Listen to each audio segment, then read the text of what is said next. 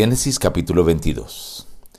Amado Dios, hoy pedimos una bendición para cada uno de los oyentes de este grupo y queremos pedirte, Señor, también que nos ayudes a entender que todo está bajo tu control, que todo lo tienes en tus manos, que tú proveerás toda necesidad, así como lo hiciste con Abraham.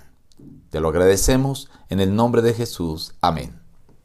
Reciban el abrazo de su amigo el pastor Juan Emerson Hernández y la gratitud por acompañarnos diariamente a estudiar la palabra de Dios.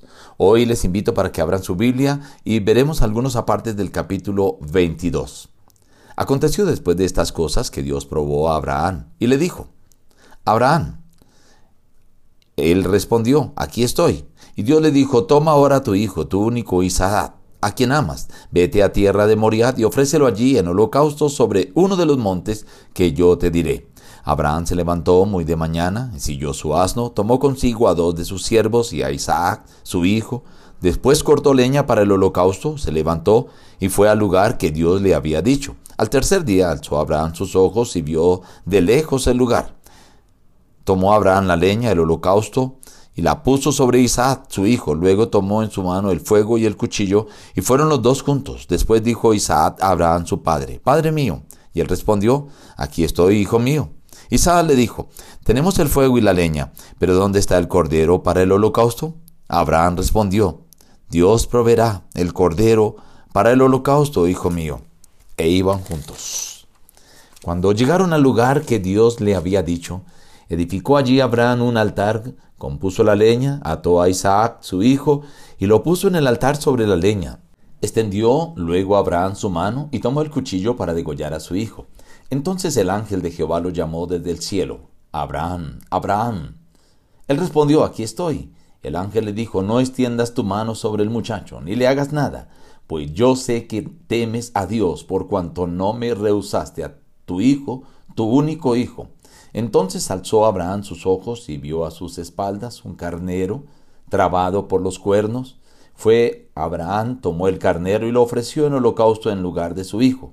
Y llamó Abraham aquel lugar Jehová proveerá. Por tanto se dice hoy, en el monte de Jehová será provisto. Llamó el ángel de Jehová a Abraham por segunda vez desde el cielo, y le dijo, Por cuanto has hecho esto, y no me ha rehusado tu hijo, tu único hijo, de cierto te bendeciré y multiplicaré tu descendencia como las estrellas del cielo y como la arena que está a la orilla del mar. Regresó Abraham a donde estaban sus siervos, y juntos se levantaron y se fueron a Berseba, y habitó Abraham en Berseba. Esta historia no es solamente una historia maravillosa, emocionante, intrigante, sino es una historia que está llena de significado. Abraham había fallado al Señor en su fe en ya algunas ocasiones. Ahora Dios necesitaba confirmar la fe de este hombre y le pide lo máximo, lo que no se le ha pedido a un padre jamás, que en el único hijo que tiene depositada toda su esperanza y la descendencia que vendrá después para él, lo debe sacrificar, él mismo, como padre, entregarlo en un altar. Sin embargo, Abraham no murmura, no se queja, no reclama. Se levanta muy temprano, llama a su hijo, alista las cosas, llama a los siervos, empacan y emprenden el viaje. Muchos kilómetros hacia el norte debían caminar, una caminata que demoraría tres días. Pero Abraham se iba simplemente obedeciendo y cumpliendo lo que Dios había dicho. Fueron tres días de silencio, caminar lado a lado, pero no se cruzaban palabras, no había una conversación animosa. Abraham pasó dos noches de desvelo, pero cuando llegaron al tercer día, Abraham vio el monte Moria y allí vio una nube providencial, una nube que Dios le indicaba que en esa montaña era donde debía sacrificar a su hijo. Entonces toma Abraham la leña para el holocausto, la pone sobre su hijo, y toma él el cuchillo y el fuego en su mano, y se van juntos con unas palabras que indican la fe de Abraham. Le dice a sus siervos, espérenos aquí, vamos a ir a adorar y regresaremos. Estas palabras, regresaremos, indicaban la fe de Abraham.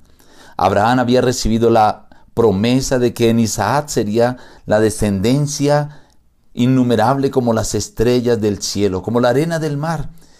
Y Abraham no sabía cómo iría a ser el Señor, pero él cumpliría su orden, su mandato, y si lo tendría que sacrificar, lo sacrificaría, y Dios tal vez lo devolvería, lo resucitaría, lo traería nuevamente para que cumpliese la promesa. Él tenía la seguridad de que eso iba a ser al Señor, por eso él dice, regresaremos.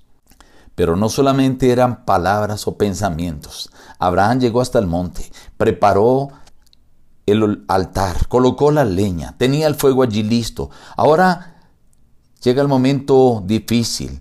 Cuando iban en camino, su hijo le preguntó, Padre, aquí está la leña, el fuego, el cuchillo, ¿dónde está el cordero? Y Abraham le había dicho, Jehová proveerá. Y ahora le tiene que decir, vea hijo, el Señor me hizo una promesa de que en ti sería una descendencia numerosa, pero Él me ha pedido que yo te sacrifique. No sé cómo hará el Señor, pero Él va a cumplir la promesa. Yo tengo que sacrificarte ahora. Y Abraham toma las manos de su hijo, quien no pone resistencia, lo anima, lo ata, lo amarra, lo coloca sobre el altar, sobre la leña, coge el cuchillo y cuando ya va a colocar el cuchillo sobre su hijo para degollarlo, el ángel de Jehová le dice, Abraham, Abraham, no le hagas daño a su hijo. Ahora he comprobado que tú me amas, me temes, me obedeces, porque no me has rehusado tu único hijo. Y el Señor le dice, de cierto te bendeciré, multiplicaré tu descendencia como las estrellas del cielo y como la arena que está a la orilla del mar. Y cuando Abraham se da vuelta, allí había un carnero enredado entre un zarzal.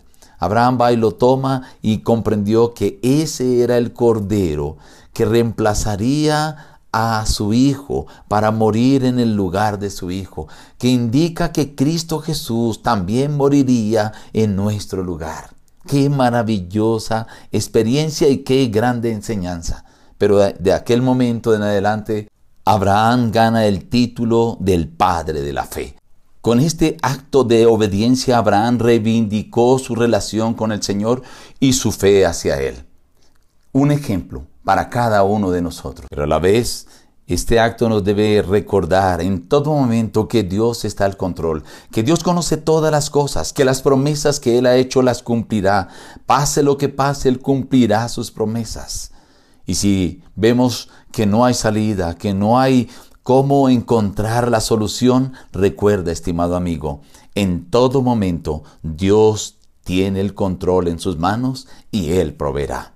Nos despedimos diciendo busca a Dios en primer lugar cada día y las demás bendiciones te serán añadidas. Que Dios te bendiga.